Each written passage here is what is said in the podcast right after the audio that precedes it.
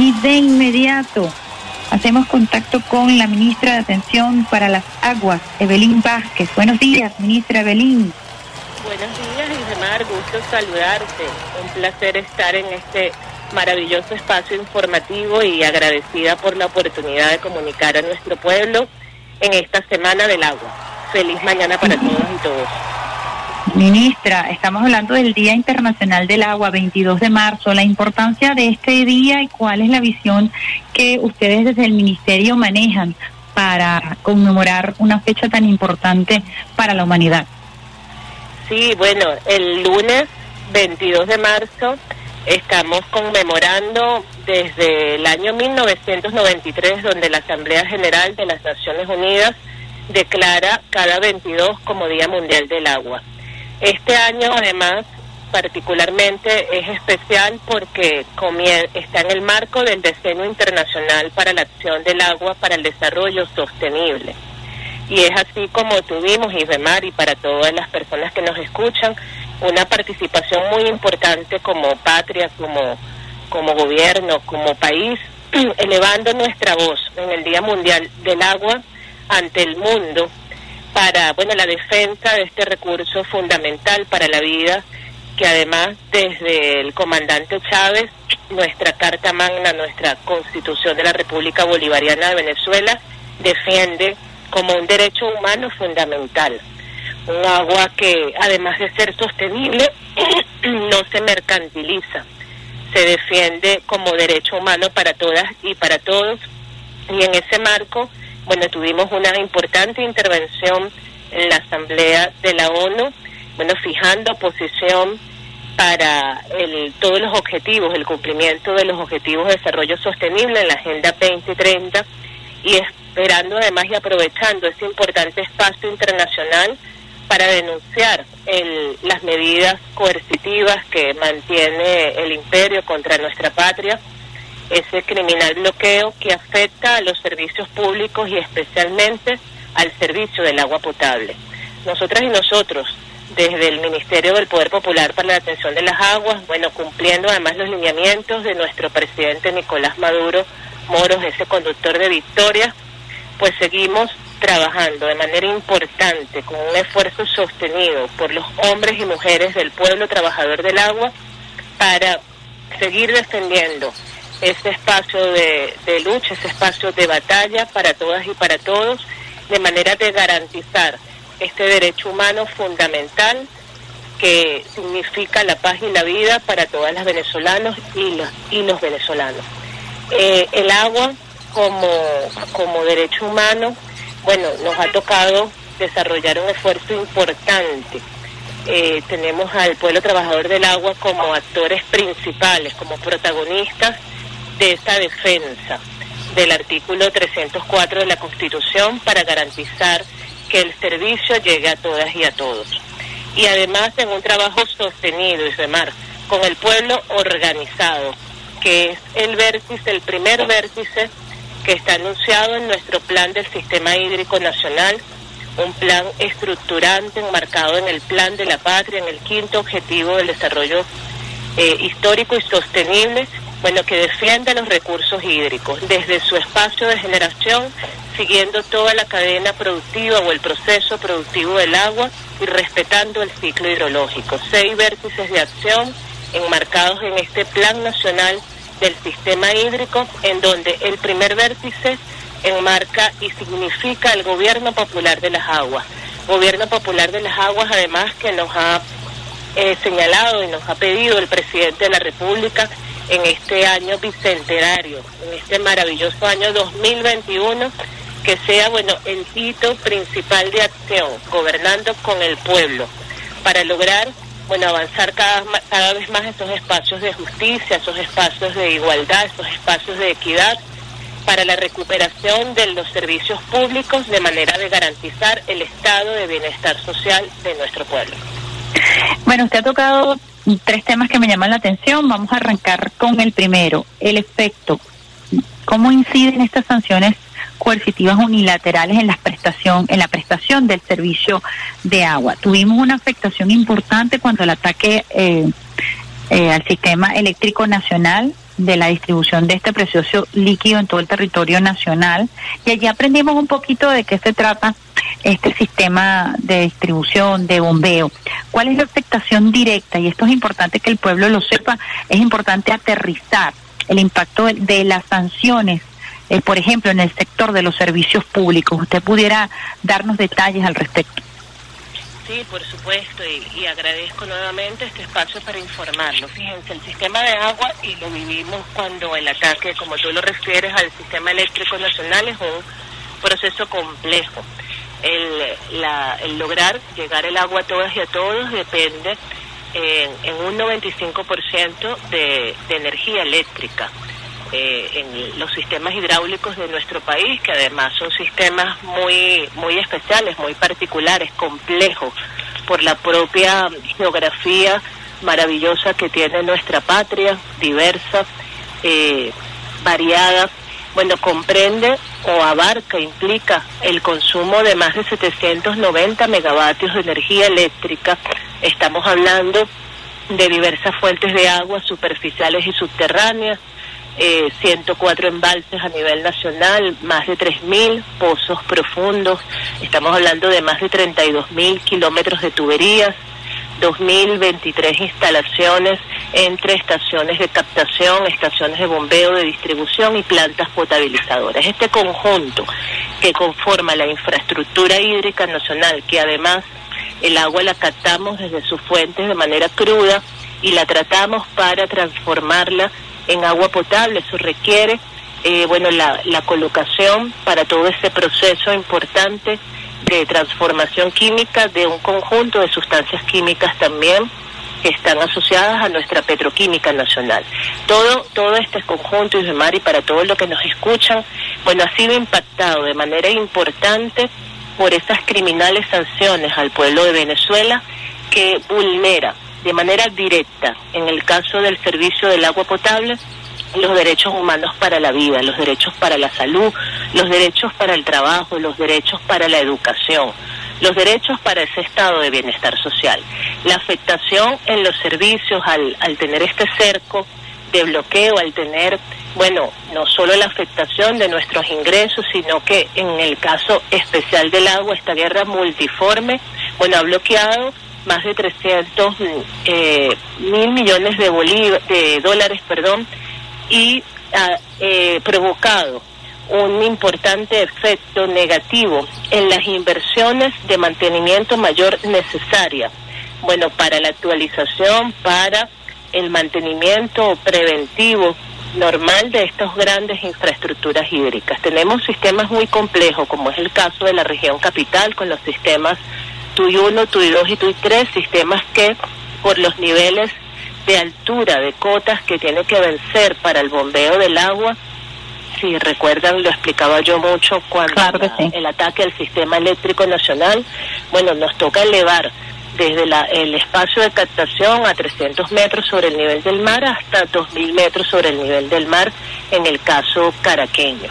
Eso implica, bueno, un conjunto de equipos que requieren grandes obras de mantenimiento mayor que han sido altamente afectadas por el impacto de esa guerra económica, por el impacto del bloqueo, por la imposibilidad prácticamente de poder traer todos los repuestos, los insumos necesarios para efectuar estas grandes obras de mantenimiento mayor, por la paralización de proyectos estructurantes Incluso el tema de las sustancias químicas, por supuesto, también está en ese ciclo productivo. Le iba, le iba, le iba a preguntar eso.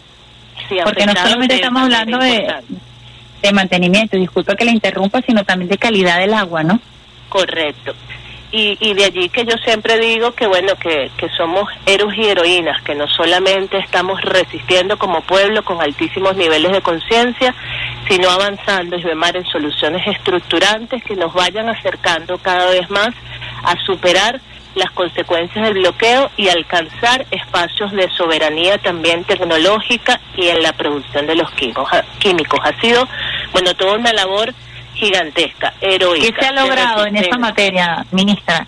¿En qué hemos avanzado? Y de avance, poder eh, mantener el, el, dar el servicio y además avanzar en la recuperación del mismo. Los efectos de la guerra bueno, esas, esas bombas que nos han caído eh, con el impacto de toda esta guerra multiforme, multidimensional, eh, han afectado la operatividad de los sistemas de los servicios públicos. Además, el ataque a nuestro sistema eléctrico nacional tiene un efecto sobre el sistema hídrico también importante porque ocasiona, bueno, daños en esos equipos con esas altas sobretensiones, esa, esos constantes saboteos que dicho sea de paso, también el sistema hídrico, recordamos el año pasado cuando tuvimos, mm, bueno, el, incendio, el ataque a uno de nuestros sistemas importantes como lo de esta guasita asociado al sistema TUI 2, bueno, tiene una, una afectación importante. Aún así, el pueblo trabajador del agua, además con creatividad, reinventándonos, con innovación,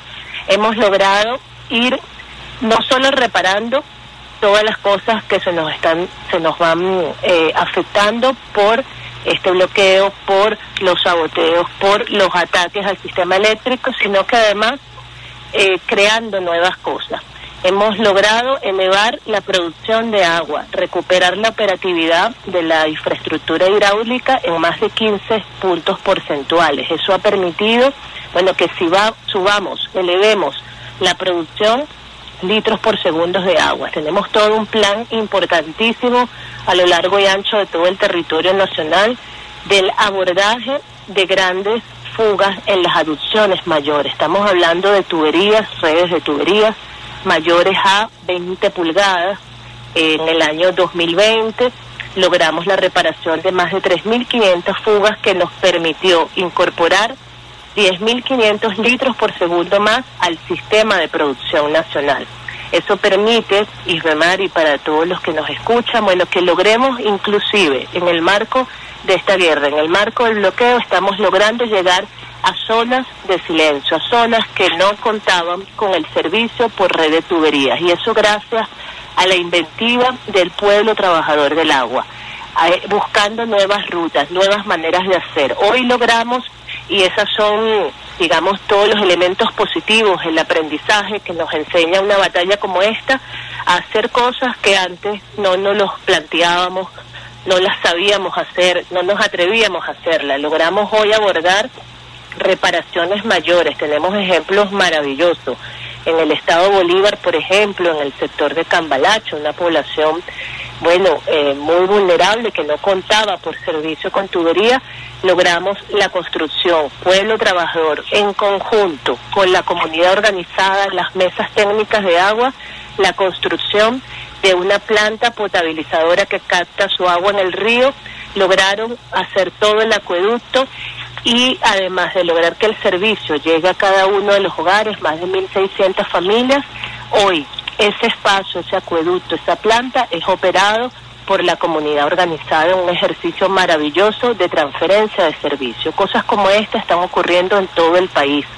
Hemos logrado recuperación, mantenimiento de más de 300 estaciones de bombeo, eh, estaciones además que son de captación mayor, el, a inicios de este año hicimos, por ejemplo, para los ejemplos ayudan e ilustran, lograr un mantenimiento importante en los sistemas PAO, los sistemas PAO 1 y 2 del regional del centro 2 es el que le proporciona el agua al 80% del estado de Aragua. Y nuestro pueblo trabajador de la hidrológica de Hidrocentro, bueno, hizo por primera vez un trabajo gigantesco de desmontaje de esos grandes motores de reparación de ellos en alianza con algunos talleres también locales, allí la economía local privada también en alianza con ellos, haciendo aportes importantes, aprendiendo juntos y el montaje de ese motor como mantenimiento preventivo, logrando así garantizar el servicio y aumentar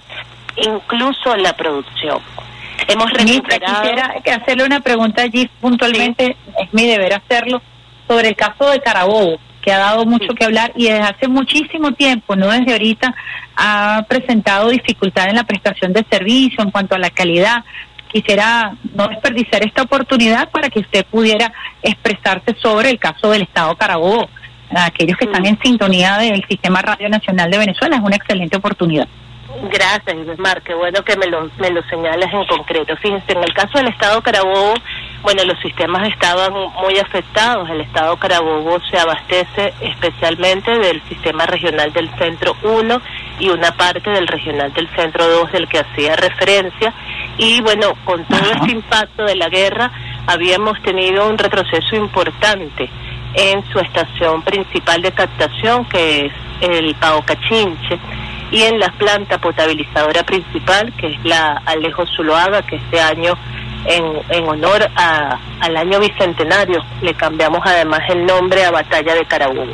Hemos logrado en el marco de toda esta jornada de soberanía, de aprendizaje, con convenios además importantes con nuestras universidades nacionales, con nuestros laboratorios locales, recuperar dos líneas de bombeo en el sistema Pao Cachinche para estar ahorita con tres líneas y estamos trabajando para obtener la cuarta. Eso significa aumento de producción, aumento de conducción, pero además está en pleno desarrollo una importantísima obra que a la vuelta de pocos meses se va a sentir de manera importante el impacto positivo para la población, como es la rehabilitación mayor, completa de esa gran planta potabilizadora, una obra que, que bueno, que es impensable que la lográramos estar haciendo en el marco de un bloqueo, porque implica todo el sistema de modernización. El Estado Carabobo históricamente, bueno, como tú bien lo refieres, ha sido eh, mm. objeto de mucha crítica por temas asociados a la calidad del agua, a la disponibilidad del agua, y estamos atacando esos dos frentes disponibilidad, más agua para el pueblo de Carabobo, pero además toda una obra de optimización y de modernización de esa importante planta potabilizadora, cambiando la tecnología a tecnología de flotación y ya pronto, en unos meses, estará lista en su conjunto. Ya logramos que entrara toda la primera línea de producción. Esa planta tiene está dividida en dos partes, dos sistemas. El primer sistema, el de Degremont, ya tiene toda la actualización tecnológica, toda la instalación de sus floculadores, toda la modernización de nuevos filtros, de los sistemas de cloración y eso nos va a ir, nos está permitiendo ir progresivamente, pero de manera contundente, ir mejorando el servicio. No quiero desaprovechar para explicar otro ejemplo aquí con Carabobo. En la semana pasada, el viernes de la semana pasada, los trabajadores de Hidrocentro, de manera conjunta, además con, con Pequiven, que también hizo un trabajo allí importante con nosotros, PDVSA, Corpolea, un solo gobierno, bueno, lograron hacer el puente tubo de Puerto Cabello, cambiar todo un tramo de tubería aérea de 48 pulgadas que estaba muy deteriorada, en muy mal estado y que es parte, digamos, del problema de conducción en Puerto Cabello. Esa obra, esa es una obra mayor que jamás habían ejecutado los trabajadores, que siempre se hacía con contratación externa y logramos hacerla en el marco de esta batalla. Entonces, un conjunto de acciones que apuntan, apuntalan a ir mejorando de manera importante el servicio y seguirlo recuperando en el marco de esta batalla en la que no nos rendimos y bueno, seguimos innovando y avanzando. Ministra, qué bueno que usted nos da esa explicación y esperamos que entonces cuando eh, el poder popular, la clase obrera, conjuntamente con, con las acciones de gobierno, mm, puedan mejorar la calidad y la distribución de agua en el estado Carabobo y esperamos que entonces usted a través de Vía Alterna Radio Nacional de Venezuela también nos acompañe y nos dé esa primicia tan esperada por la región central desde hace muchísimos años, como lo veníamos reseñando, eh, a propósito de la afectación y, y de toda la problemática que eh, gira en torno al tema de distribución de agua en el estado Carabobo. Usted mencionaba la mercantilización. Venezuela, a pesar de estar sometida a esta presión, a este cerco, eh, cumple con hace un esfuerzo titánico con cumplir para cumplir con la Constitución de la República Bolivariana de Venezuela y esta premisa del agua como derecho humano fundamental. Existe el modelo de la mercantilización, existe el modelo de la privatización de, de los servicios. Fundamentalmente el tema del agua es un tema muy álgido y muy polémico. Sin embargo, en Venezuela ese modelo no va. Quisiera que nos explicara un poco el por qué hay algunos sectores que incluso han empujado porque se comience a privatizar la distribución de agua, la distribución de luz en el país como excusa para mejorar en la prestación de servicio. ¿Eso es viable? ¿Es necesario? ¿Cuál es la visión que usted maneja al respecto?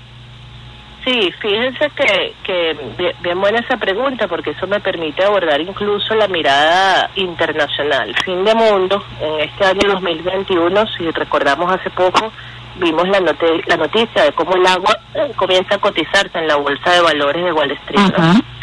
y, y bueno, eso prende todas las alarmas. Ha sido parte del debate en el marco del Día Mundial del Agua, un gran debate mundial que busca y, tiene la contraposición de la garantía del derecho humano. Venezuela ha sido siempre vanguardista en esa materia. Por eso eh, no me canso de nombrar nuestro artículo 304 de nuestra Carta Magna de la Constitución de la República Bolivariana de Venezuela, que protege, que protege el agua para la vida, que asume la defensa de los recursos hídricos como un tema de máximo interés nacional y así lo expresa además nuestro plan de la patria. Desde siempre el comandante Chávez, además, Venezuela iba, eh, si lo recordamos, antes del año 98, con toda la legalidad, toda la legislación, iba camino y rumbo a la privatización. Se estaba ejecutando en esos momentos, bueno, todas las municipalizaciones del servicio, justamente sirviendo la mesa para la privatización del agua. Y bueno, el comandante Chávez mandó a parar y el presidente Maduro ha sido enfático en la defensa, en la defensa de los servicios públicos y especialmente del agua para la garantía de la gente, para el acceso, además un agua accesible a todas y a todos, un agua que si bien cobramos un monto bien preciso y bien bajo por la prestación del servicio, no es motivo de mercantilización. De hecho, si hiciéramos incluso la revisión mundial, nosotros, bueno, lo, vemos en, Europa, si quisiera hablar de, de otros lugares, incluso en la región, bueno, los costos del servicio, pero costos asociados a esa privatización, costos con poca accesibilidad para la gente, inclusive eh, si lo viéramos desde la disponibilidad de lo que entregan, la cantidad de agua prevista por mes para un hogar es bastante más mm, limitante en otros países. En nuestro país, bueno, hemos hecho desde la revolución bolivariana siempre todo una inversión social en ese sentido.